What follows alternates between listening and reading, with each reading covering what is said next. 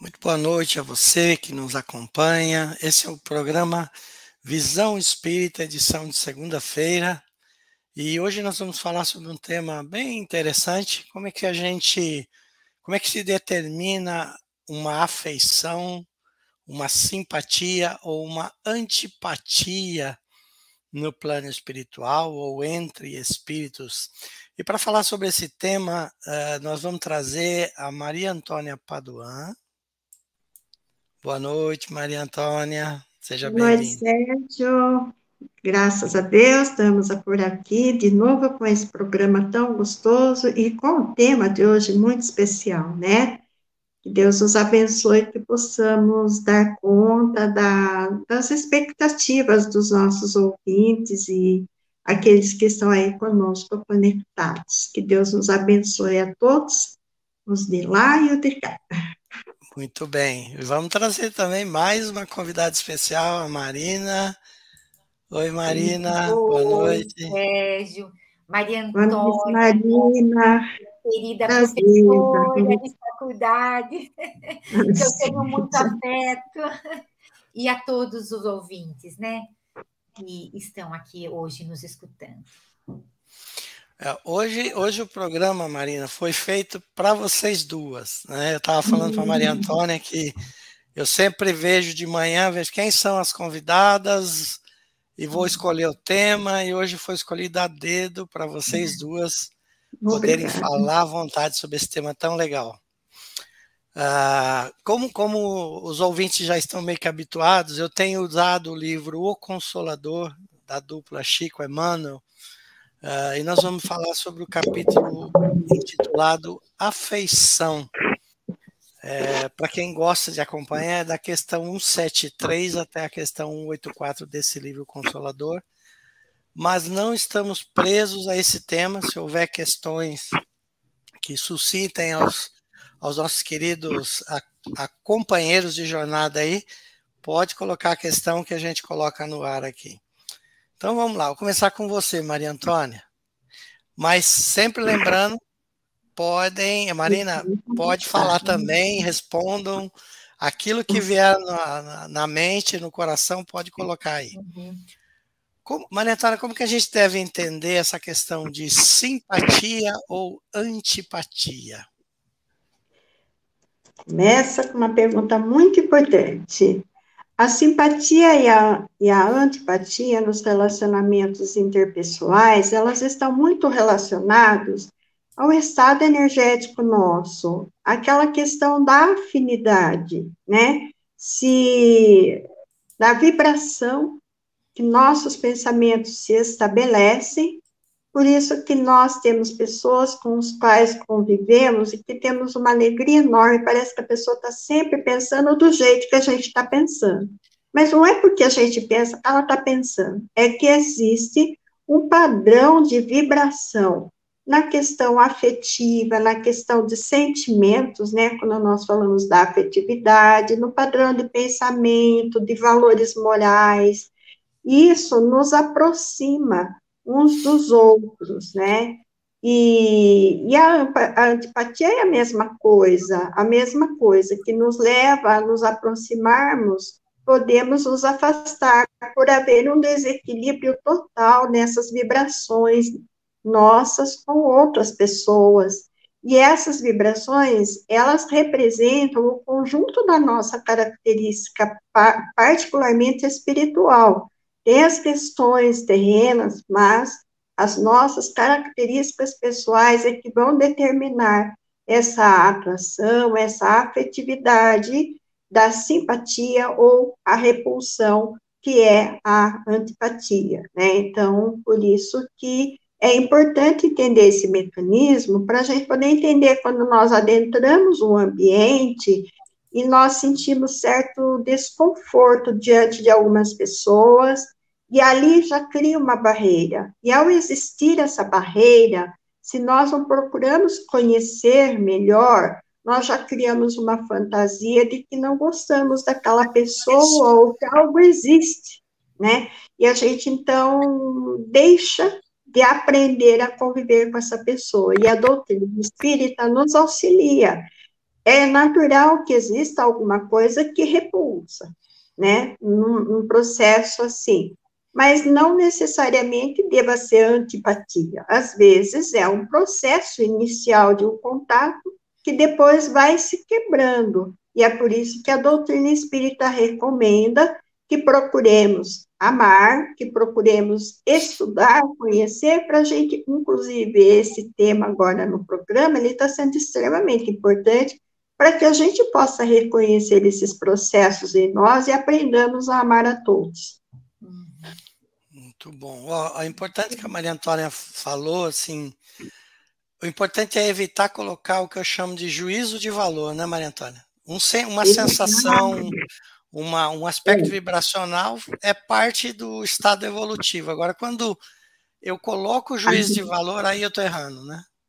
É porque quando a gente já parte do princípio que essa vibração ela é diferente e a gente parte do princípio que a pessoa é ruim, que não é, ou que algo não gostou naquela pessoa, aquela pessoa lembra alguém, às vezes até porque fisicamente a pessoa lembra alguém com qual nós não tivemos bons relacionamentos e, e não temos isso na consciência. Então, isso que você falou, de juízo de valor, é uma questão realmente de nós fazermos julgamentos às pessoas. Até podemos fazer julgamentos, que isso é natural do ser humano imperfeito, mas nós não podemos deixar que eles dirijam os nossos julgamentos, dirijam as nossas atitudes. Muito bom. Mari... Ah, pode falar, Mari, pode falar. Quer dizer, complementar, não. Maria Antônia colocou muito bem é, como as Opa, ah. Já voltou. Já voltou. Peraí, aí, já voltou. Como as atrações ou como as repulsas acontecem vibratoriamente, né, Maria Antônia?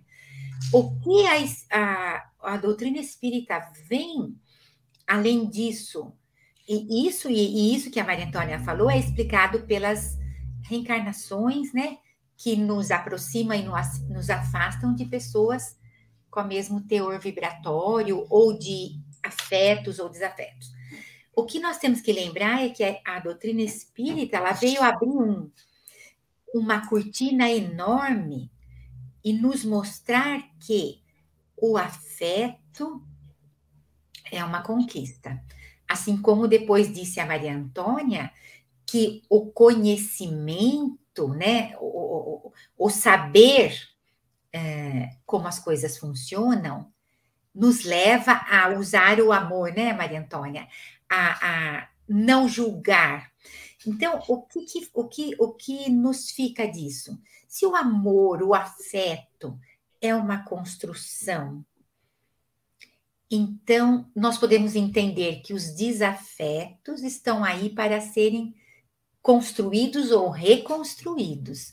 É um compromisso gostar de quem nós temos afinidade, né? Talvez em outras vidas ou nesta vida nós tivemos é, situações que nos aproximam mais de, de algumas pessoas, ou estando no mesmo nível de conhecimento espiritual de outras, naturalmente nós nos, pelos fluidos, pelas vibrações, nós nos aproximamos sem mesmo conhecermos.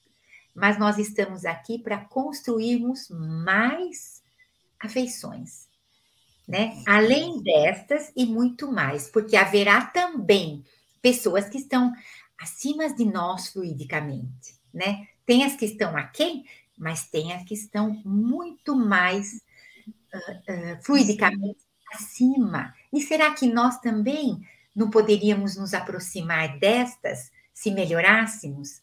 Então, nós estamos sempre em aprendizado e o, o amor, né? Sendo uma potência da alma, unida à outra potência da alma, que é a vontade, e a outra, que é o que? O conhecimento, a gente vai construindo os afetos, né?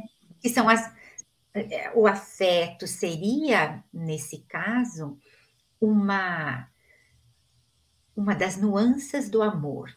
que nós vamos um dia entender, né? Agora é gratidão, é afeto, são essas demonstrações, né? Mas que nós sentimos o prazer, como a Maria Antônia disse, é nas afeições que estão na nossa sintonia vibratória, né, Maria Antônia? Aí Isso. tem o prazer. E o desprazer quando não há. E é tão grande o desprazer que nos chama a atenção.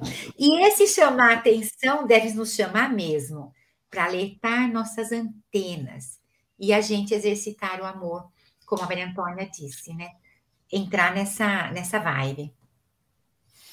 Legal. Então vamos, vou já emendar uma pergunta para você, porque falando das boas afeições, a gente uhum. pode definir o que é a amizade? Então, então, amizade, Sérgio, Maria Antônia, é, é o oásis na terra, como diz né, Emmanuel. Olha que palavra, o oásis, é tudo que a gente quer. O oásis é tudo de bom, né? É o repouso, é o descanso. Não é, é não raro, não raro não. Ainda acontece muito de nós termos amizades que nos decepcionam, né? E na verdade são as decepções que nos marcam é, em várias encarnações, porque a gente não espera nada de quem a gente não tem sintonia, mas de quem a gente tem sintonia. Então, vamos dizer que esse oásis seria, de fato, a amizade verdadeira, aquela conquista já. Como nós ainda somos frágeis, né, nos nossos propósitos, nós, nós quebramos, às vezes, essa, essa amizade por coisas tão fúteis. de posse ou conscientes do que é a espiritualidade dentro deste corpo material. A gente ainda foca muito na matéria. A espiritualidade é muito frágil, o peso dela ainda é vacilante. Então a gente rompe, às vezes, uma amizade tão grata por questões é, é, fúteis ainda, né? Mas essa amizade é aquela que já vai se consolidando, juntamente com os valores espirituais, né? Que a gente em nossas vidas, né? Vai vendo, vai enxergando que a matéria não nos dá tudo, né? Então a amizade, quando ela é fundada nos valores espirituais, ela realmente tem um peso nós buscamos a pessoa, nos abrimos com ela, nós sentimos aquele remanso, né? Muito bom. Já que a gente está falando de simpatia, antipatia, Maria Antônia, é, não tem como não falar de família. Né? O Instituto Familiar é organizado no plano espiritual antes de se projetar na Terra? Alguns espíritos têm essa oportunidade justamente por causa do seu processo evolutivo espíritos que já alcançaram um estágio evolutivo, que ele se reconhece nos seus erros, se reconhece no valor espiritual e ele deseja continuar o seu progresso, normalmente as entidades espirituais, né, nós espíritos desencarnados, quando nos deparamos com a, a nossa consciência, e nós sentimos extrema necessidade de fazer é, de fazer reparos, de melhorar mais rapidamente. Como a nossa vida no plano espiritual ela é, des, ela é totalmente livre da matéria, nós temos uma ampliação do conhecimento a nosso respeito, principalmente da última encarnação, porque nós levamos para a espiritualidade muitas lembranças da última encarnação. E a gente se lembra, inclusive, dos amigos e dos inimigos da última encarnação. Então, quando nós estamos na espiritualidade, nós é, vamos percebendo que nós podemos, se temos direito, temos merecimento, a espiritualidade se incumbe de nos auxiliar a fazer o planejamento e retornamos à Terra. Em geral, pedimos para retornar à Terra, em uma nova encarnação, com aqueles com os quais nós mais temos necessidades de ou de aparar as arestas, ou de auxiliar, porque muitas vezes nós desejamos que o outro nosso familiar, uma outra pessoa querida, é, caminhe mais rápido no processo evolutivo pelo amor que temos por eles. Então, a gente se propõe a vir aqui, assumi-lo na nossa família, para que possamos auxiliar. Mas, em geral, as informações que a espiritualidade nos trazem é que nós temos uma grande família na espiritualidade e que, ao reencarnarmos, nós temos um núcleo de família terrena, que, em geral, nós reencarnamos na, na mesma família que já estávamos vindo reencarnando. Nós vamos demorar tempo para sair desse núcleo familiar, porque nós encarnamos e reencarnamos e cometemos muitos erros e cometemos muitos acertos, e o nosso processo evolutivo, ele tem que ser acompanhado da evolução moral, da evolução realmente espiritual nossa.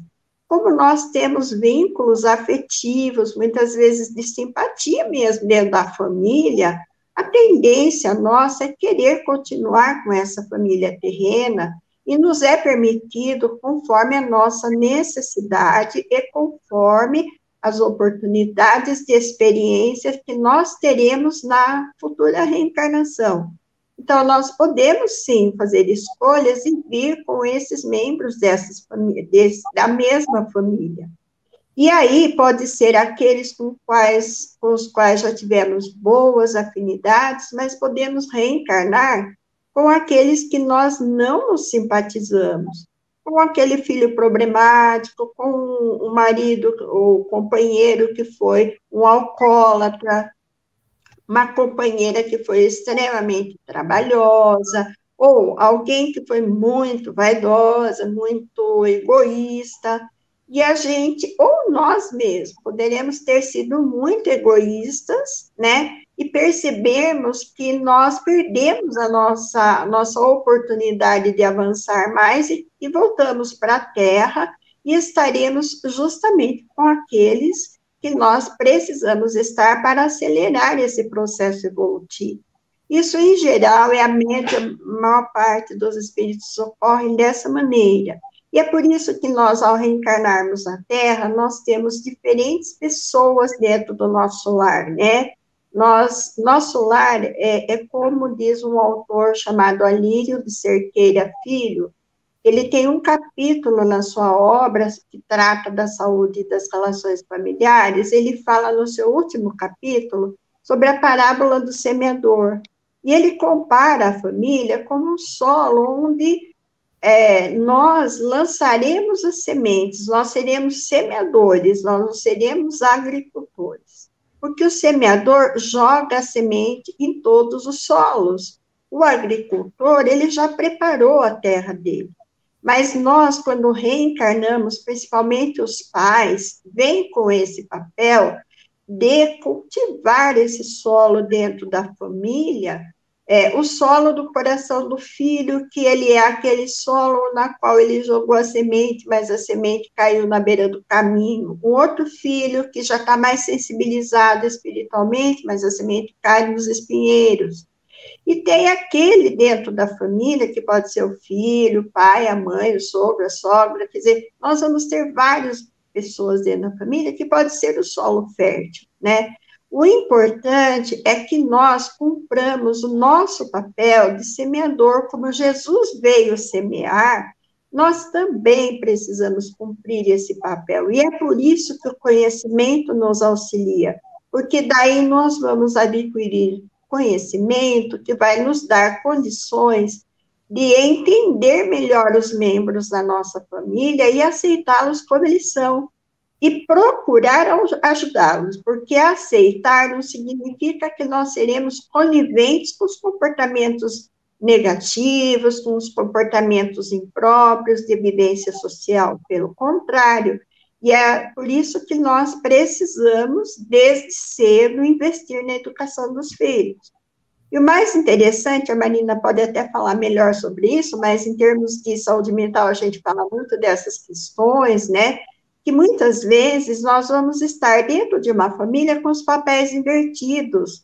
Quem vai ser o semeador é aquele filho que já está mais evoluído, aquela pessoa da família mais equilibrada. A gente sempre tem alguém dentro da família que faz esse papel, enquanto que às vezes os pais são mais imaturos. É, a gente fala sempre em relação ao pai e filho, atribuindo aos pais, mas o processo pode ser inverso, né? Então, quando nós falamos do Instituto Familiar, com, nós aprendemos dentro da doutrina espírita que a família é a base. É dentro da família que o espírito vai é, realizar o seu progresso.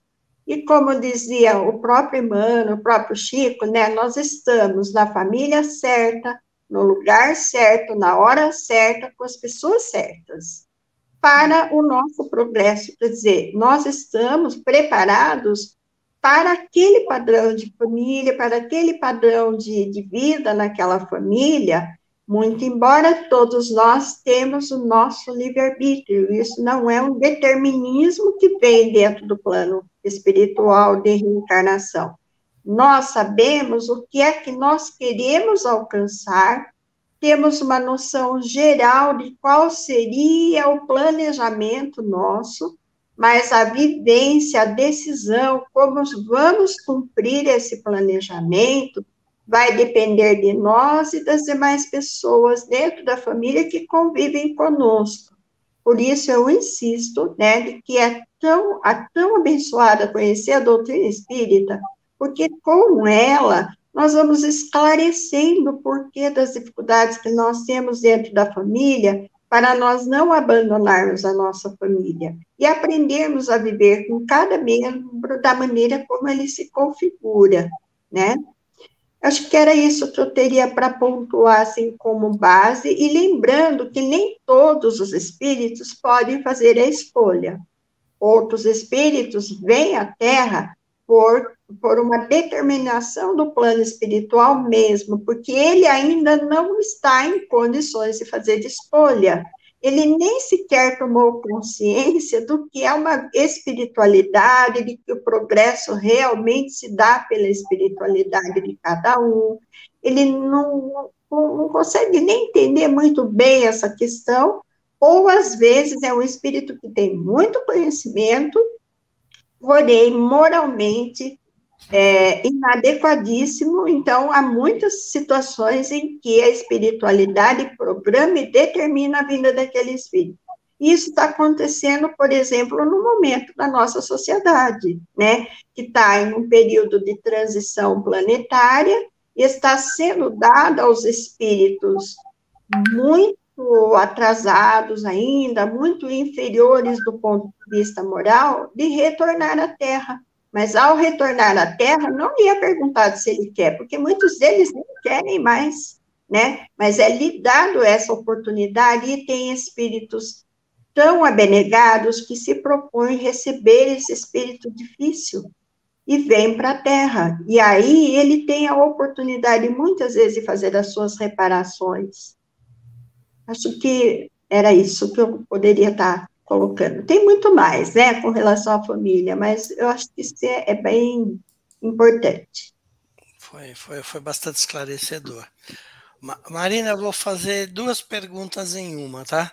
É, uhum. Falando sobre o agrupamento familiar lá no plano invisível. É, eles são agrupados em falanges e aumentam conforme, da mesma forma que aumenta aqui na Terra, né? Aumenta e diminui. E como que eles estão organizados? Tem aí um chefe da família? Uhum. É, é, sim, lá eles têm, como em tudo, a, em todo agrupamento, seja lá ou seja aqui, que, que se agrupa e naturalmente a gente acaba elegendo um organizador, né? E claro que é sempre um organizador que tenha mais condições para isso. Em todos os, os, agrupamentos do plano espiritual, é, nós temos sempre um organizador que está um pouquinho acima espiritualmente e possa ter essa compreensão, esse, esse jeito de harmonizar, de, de manter o agrupamento unido. Né? Um agrupamento precisa de um líder sempre, não quer dizer que é, seja um chefe no sentido pejorativo, né, da palavra que manda, mas que ajuda a organizar e a manter a coesão do grupo. Então, sim, lá eles têm, e a gente vê né, nos, nas obras, nos romances, quando descrevem, tem um organizador. É, e em tudo, nas escalas né, que nós vivemos aqui, é necessário. Quando fica sem, fica perdido, meio perdido, meio. Né? Seria assim, então, Emmanuel fala disso, né? É, então, é, é, são reunidos, os grupos sempre são reunidos por afinidades, mas precisa de um porta-voz, vamos dizer, né? Para manter essa, esse grupo coeso e também para aprender, para poder proporcionar o conhecimento, a, a, resolver as questões que possam surgir, né? Sim. E depois você perguntou o que mesmo, Serginho? Agora o Sérgio está sem som. Agora eu estava no mudo, eu ponho no mudo para não atrapalhar vocês e esqueci. Ah, Ainda na, na, pergunta, a primeira parte foi assim: é, os agrupamentos eles aumentam e diminuem da mesma forma que acontece aqui? Se eles se reúnem da mesma forma que acontece aqui? Se aumenta e diminui. Ah, lá sempre aumenta, né? Porque à medida que vai, que, que, que eles vão conseguindo ajudar os que ficam para trás, esses que é, conseguem, vão se agrupando a eles.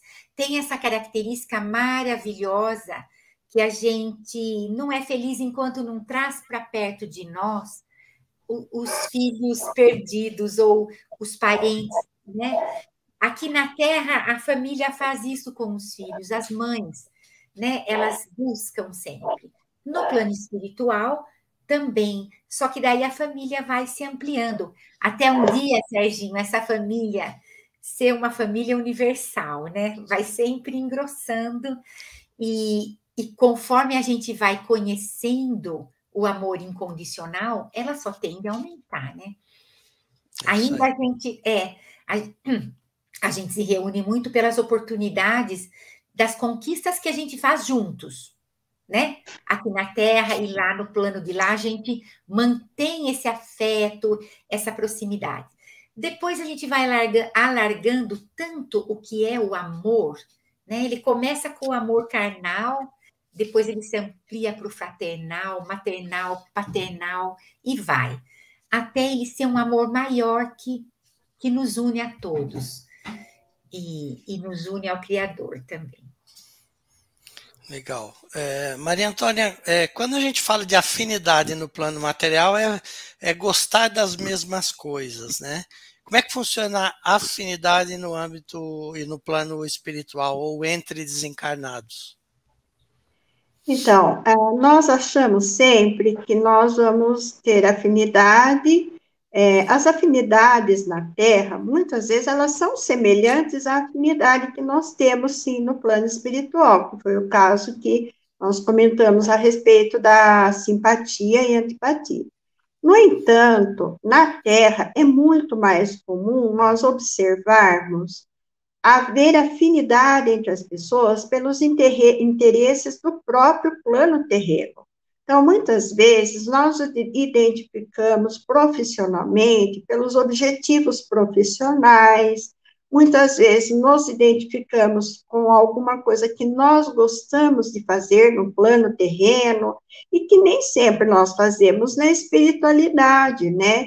Então, a afinidade nossa que se dá aqui na Terra segue muito o plano terreno. E o que é seguir o plano terreno? Acontece que elas podem ser camufladas Então, muitas vezes nós vemos que na Terra nós nos relacionamos com as pessoas, nós nos sentimos com muita afinidade com as pessoas, e eu digo nós, porque todos nós encarnados, né, fazemos isso. Nós nos relacionamos super bem, nos equilibramos muito bem com as pessoas aqui na Terra, mas é, quando nós vamos perceber, quem olha de fora fala, nossa, que beleza, que linda essa amizade, que ótimo esse relacionamento. Só que na prática, a, esse tipo de comportamento camufla a real moralidade nossa.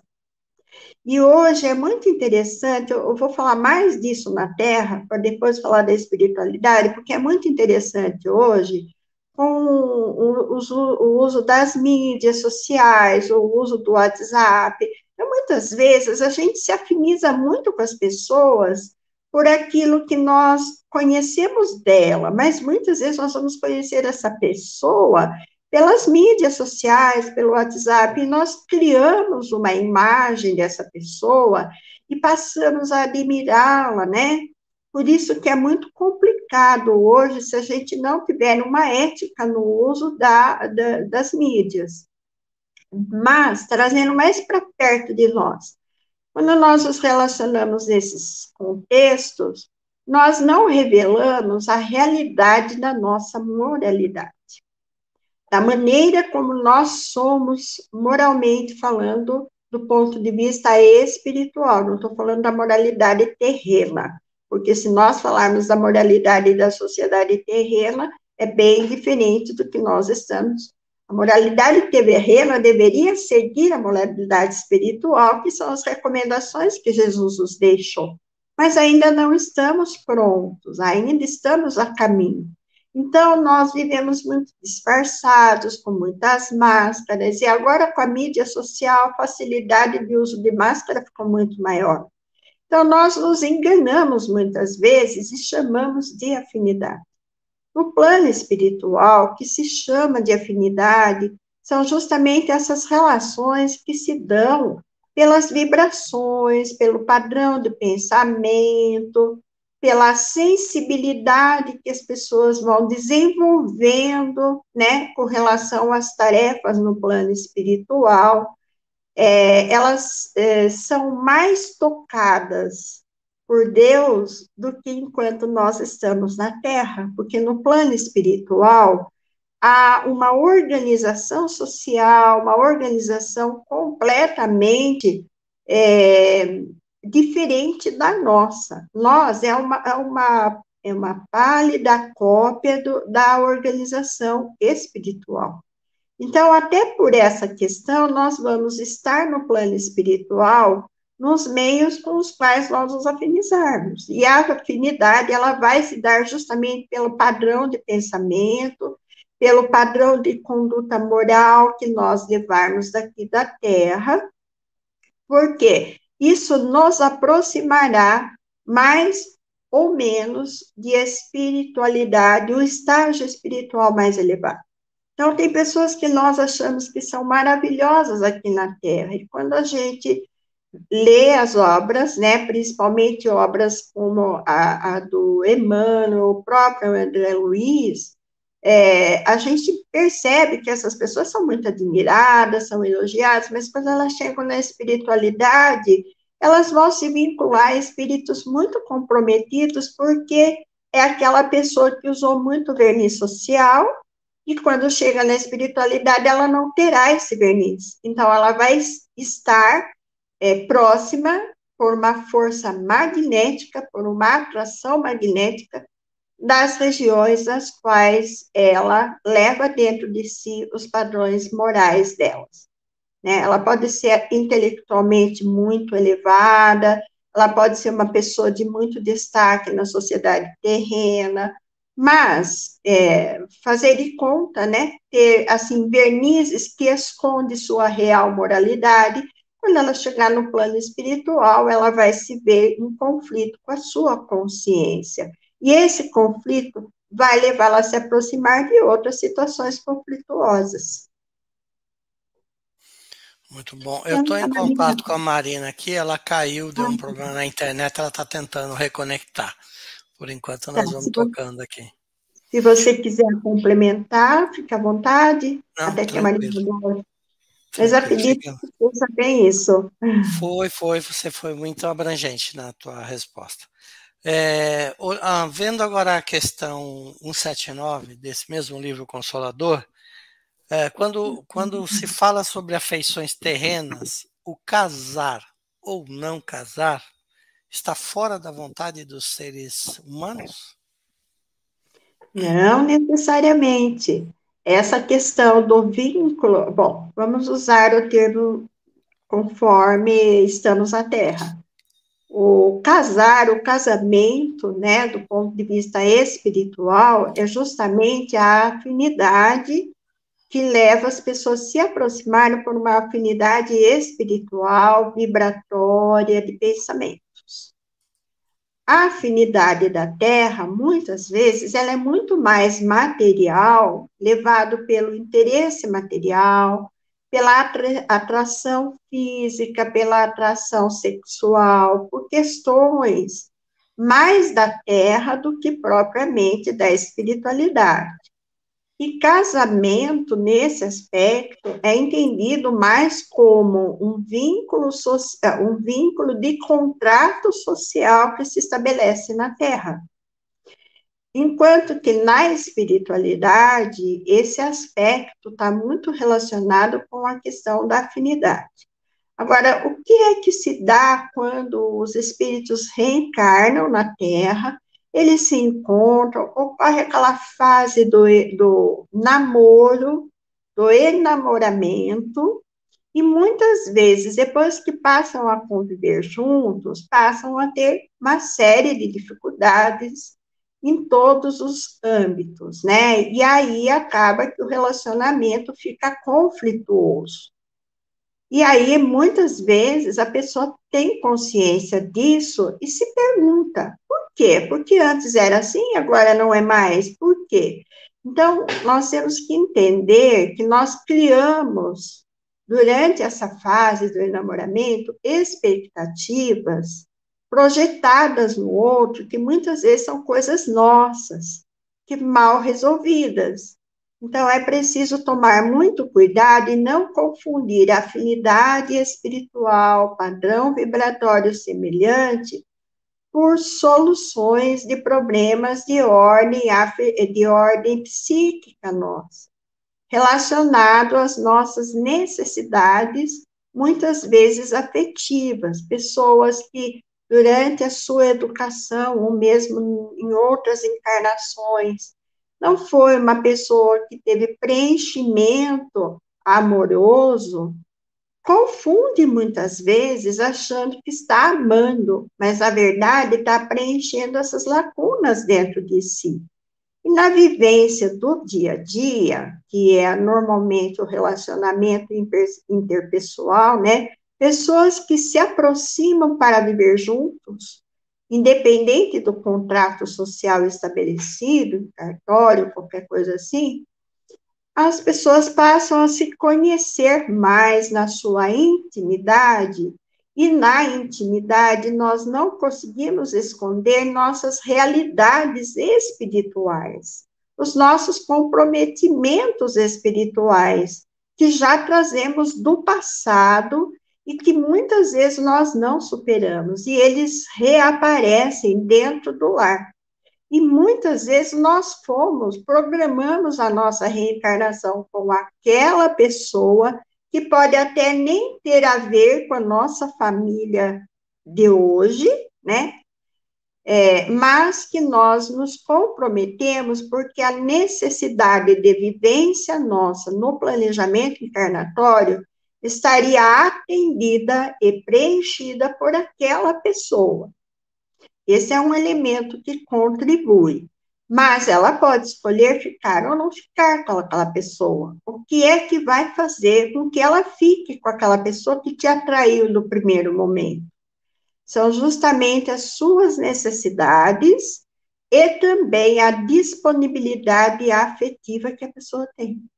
Porque se eu tenho necessidades no profundo do meu ser de preencher a mim com afetos, e eu coloco a minha vida na mão de outra pessoa, achando que essa pessoa vai preencher a minha necessidade afetiva, pode ser que ela não tenha condições de preencher e de me oferecer aquilo que eu desejo, aquilo que eu quero.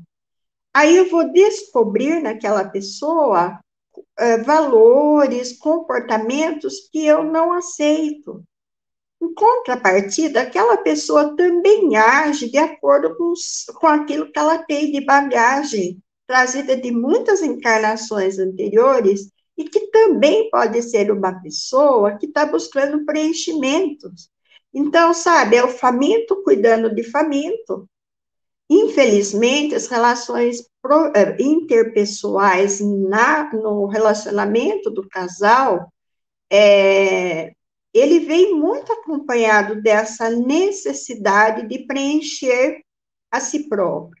Mas isso nós devemos lembrar que isso está muito relacionado à questão do egoísmo, que nós ainda não aprendemos a superar ao longo das sucessivas encarnações anteriores. Então, nem sempre nós reencarnamos, nós reencarnamos aqui na Terra com disponibilidade de amar. Nós muitas vezes buscamos esse preenchimento mais para atender o nosso egoísmo ou egocentrismo.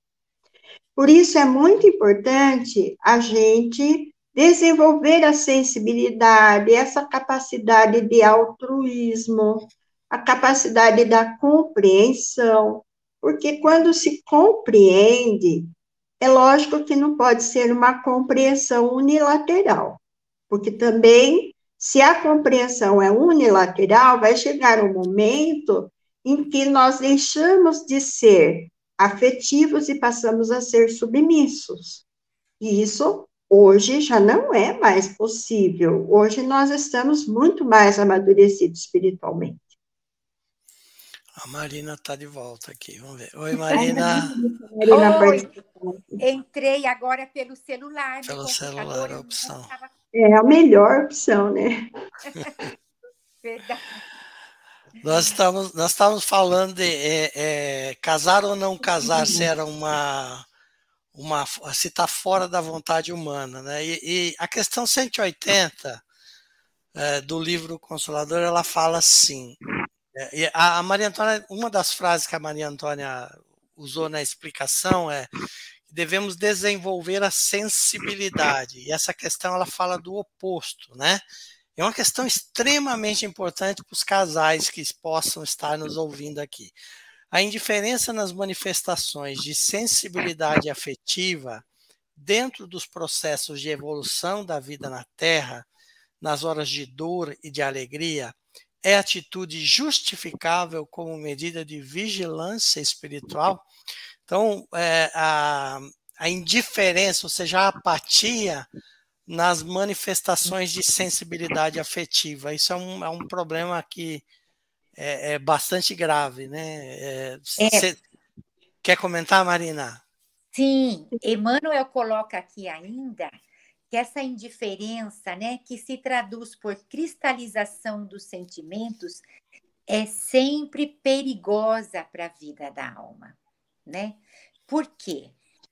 Porque a, a, a sensibilidade, quer dizer, a sensibilidade foi nos dada já no corpo carnal, né?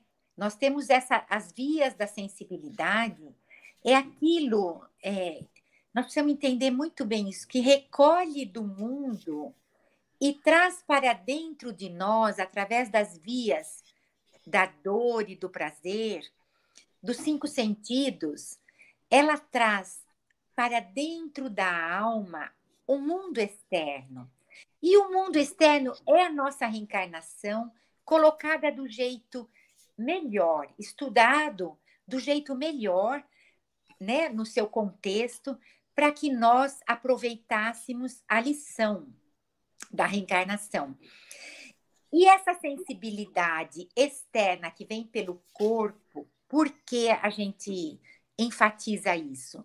porque o corpo é para o espírito um registro, né? Que o faz entender através de tudo que chega o mundo e a si mesmo. E isso, se isso não sensibiliza o espírito, olha a gravidade, Sérgio, porque é para sensibilizar que foi criado assim. É, Kardec, numa das questões do livro dos Espíritos, é, é, pergunta para o espírito sobre a dor, né? Por que, que nós temos que sofrer? Alguma coisa assim, eu não lembro exatamente a pergunta, mas a resposta é mais ou menos assim: para tirar a dor da vida, das nossas vidas, precisaria tirar o prazer. São duas sensibilidades, o prazer e a dor são sensibilidades que entram através das vias nervosas, mas que dentro de nós levam um conteúdo ao espírito, esse conteúdo que sensibiliza ao espírito para o aprendizado. Ele diz assim: para anular a dor, precisaria anular o prazer. Por quê? É a mesma via que leva a dor, leva o prazer. São os nervos, a sensibilidade ah. nervosa. Olha que incrível! Eu, a gente fica muito é, é, maravilhada. Eu lembro sempre de Einstein, quando ele dizia que quanto mais ele descobre o universo, mais ele acredita num Deus, porque é tão perfeito e lindo, né? E a sensibilidade do nosso corpo é para nos alertar quanto à sensibilidade da alma. Se não chega, se a sensibilidade não toca a alma, né? Nem com a dor, nem com o prazer, nem com o afeto, é muito grave, essa alma está muito doente, né? Está muito apática. E, e nos lembra agora falando a, a, o comportamento do psicopata que não sente nem, não tem nenhum sentimento. Então, ele destrói muitas coisas, muitos uh, relacionamentos, muitas vidas por causa da falta de sensibilidade. Quer dizer, a sensibilidade que nos coloca empaticamente ligado com o próximo. Olha quanta coisa que a gente é tira rico. Dessa gravidade. A empatia é pura sensibilidade, né? É, é muito que... rico. Eu, eu, eu, quando você estava falando, eu me lembrei assim, muita, muita gente no afã de diminuir a dor fica apática. E, e eu é. lembro muito bem que o Emmanuel ele, ele coloca como mais grave a apatia do que a rebeldia. Porque a rebeldia faz você querer sair de uma situação. E a é. apatia é. elimina o dinamismo do ser. Exatamente. Quer dizer, você cristaliza né, essas vias que foram criadas para nos alertar. Né? Então, quando eu sinto a dor, e quando eu vejo a dor no outro, eu crio uma empatia, um afeto, uma afeição.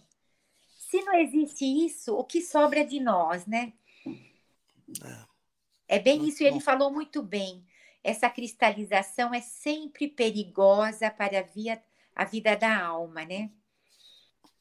É... Olha, é muito, é muito bom, muito bom. É, é, eu tenho, eu vou pular, Maria Antônia, porque nós estamos quase, quase acabando o programa. O assunto está tão interessante. Eu vou, eu vou perguntar sobre uma, eu vou colocar uma pergunta aqui para vocês duas, porque eu acho que ela vai, ela, ela vai suscitar, vai cutucar algumas dores aí.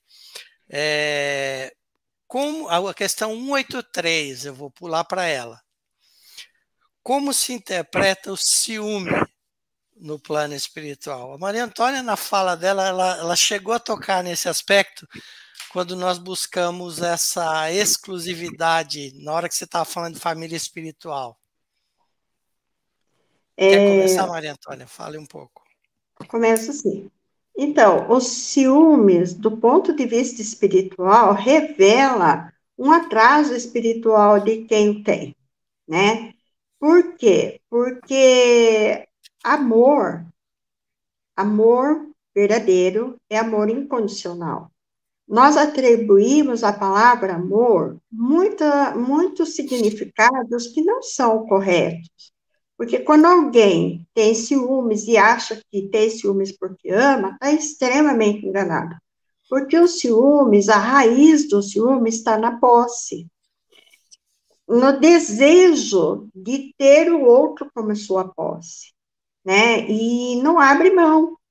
E daí, qualquer situação em que o outro, ou mesmo uma situação, não tem que ser necessariamente uma pessoa, mas às vezes é uma experiência, às vezes é um trabalho, várias situações que a gente vive e que nós tomamos como posse, como se fôssemos nós os proprietários, há uma tendência em nós, pelo nosso atraso, né, é, reagirmos, reagirmos muitas vezes com violência até, né, expressando é, uma certa raiva, uma certa violência mesmo, é por isso que há um aumento grande do feminicídio, né?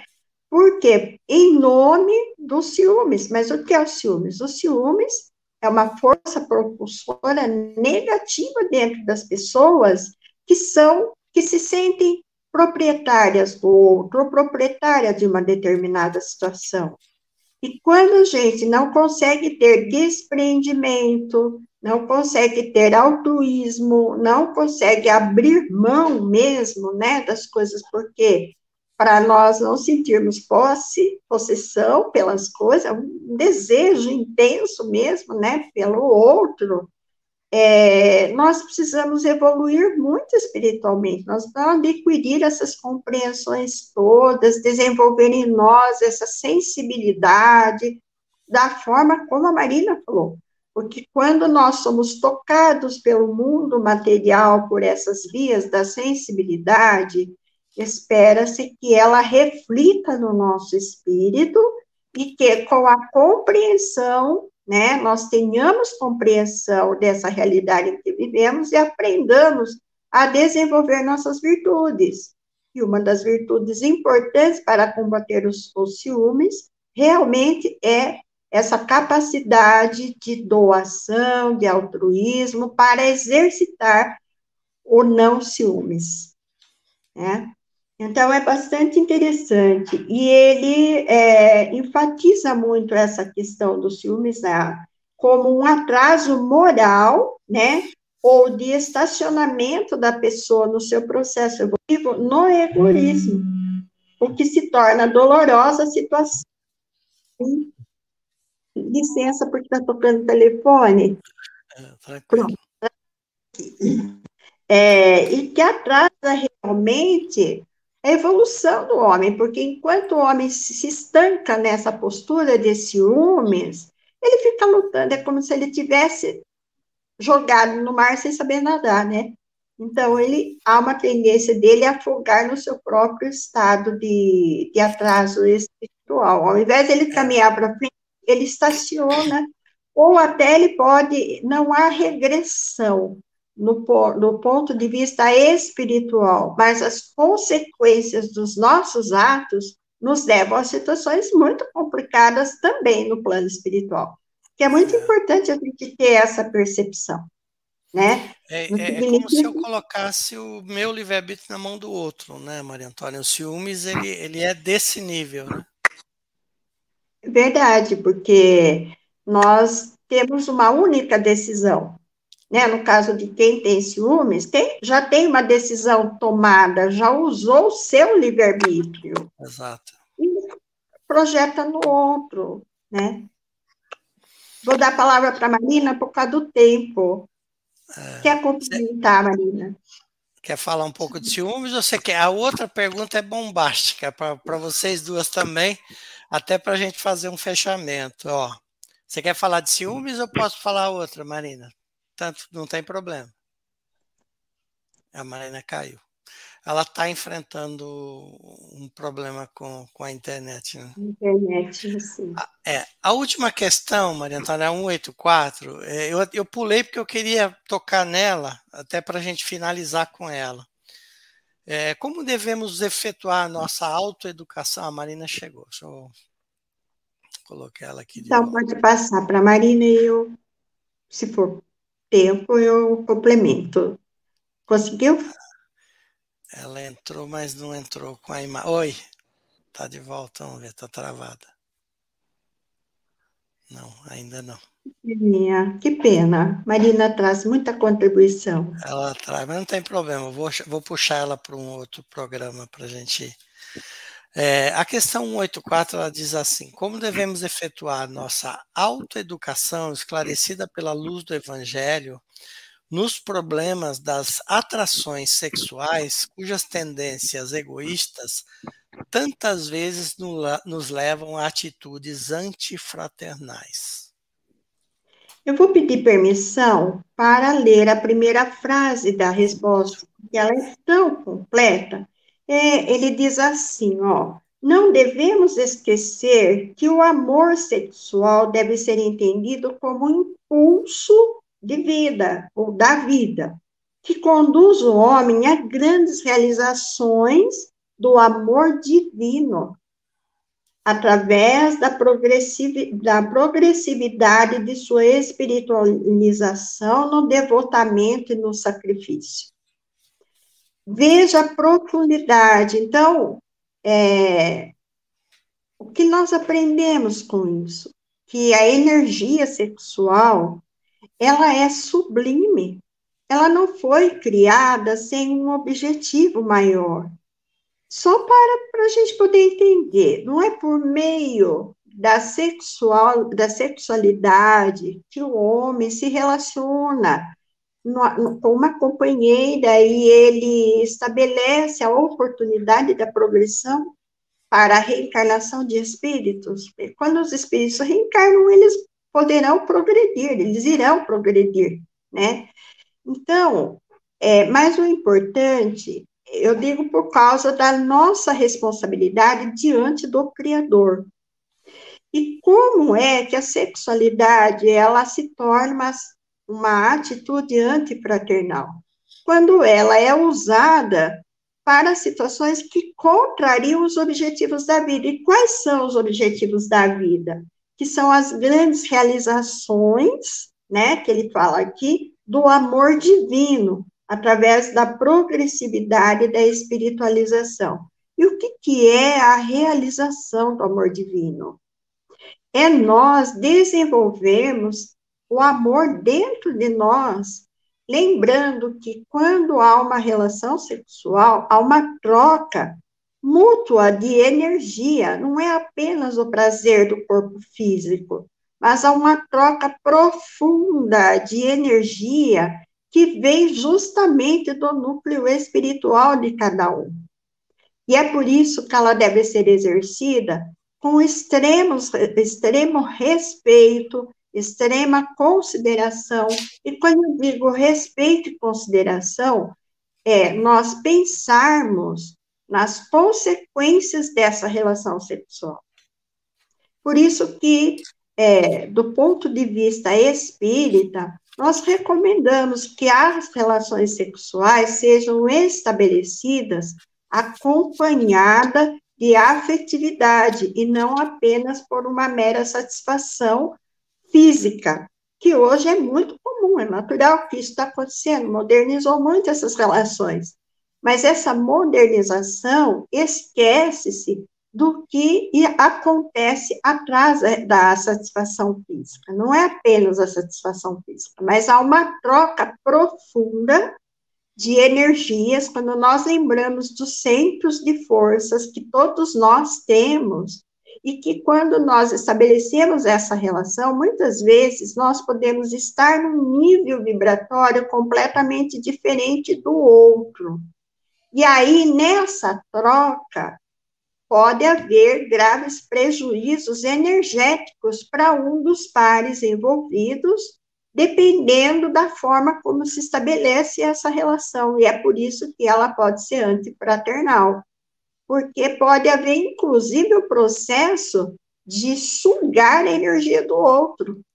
E esse sugar acaba trazendo compromisso para aquele que é, se abastece dessa energia né?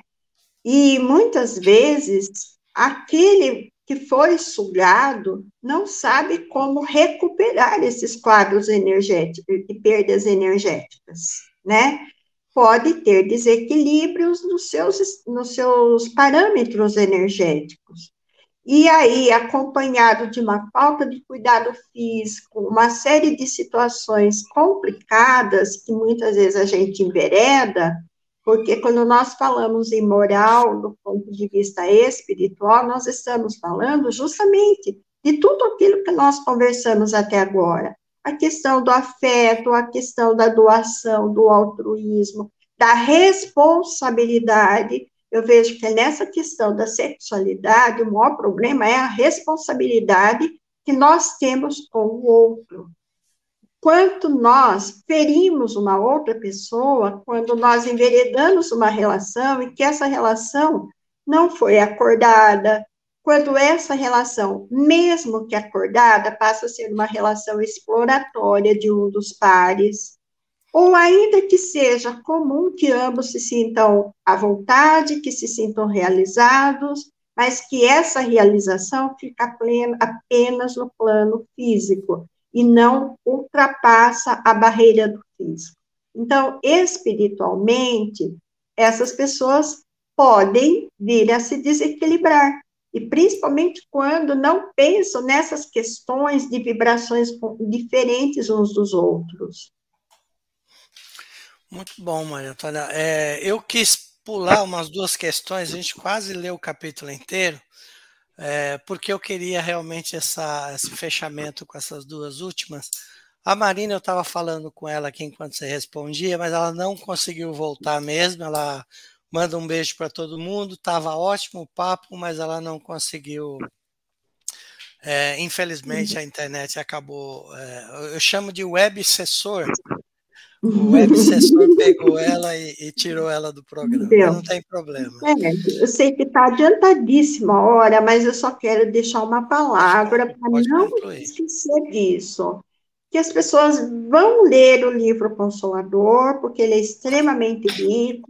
Tem as obras do André Luiz, principalmente é, é Vida e Sexo, né? Que é o, Sexo a obra Sexo, Sexo e Destino, Destino. do André Luiz. Muito Isso. bom.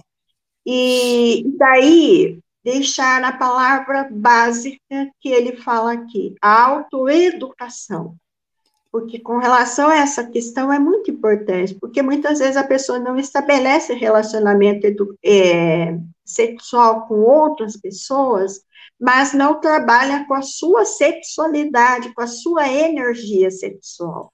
E muitas vezes se perdem. Então, a doutrina espírita ah, nos recomenda, nos auxilia muito de que é necessário a autoeducação para que saibamos canalizar essa energia quando não trocada com outras pessoas no mesmo padrão de equilíbrio vibratório. Muito bom. O pessoal está elogiando o programa e o assunto. Estão pedindo parte 2. André, minha querida Andréa Bonassi, está falando que está precisando da parte 2. Vamos planejar aí, porque o assunto eu acho que foi você já tinha dito nos bastidores que era um assunto muito legal, uh, e eu acho que ele realmente tocou uh, uh, os nossos ouvintes aí. Maria Antônia, é, seu fechamento, suas últimas palavras, e eu queria pedir para você fazer uma prece para a gente fazer o fechamento do programa. Eu só quero agradecer, porque é arriscado voltar a falar do assunto que ele é palpitante.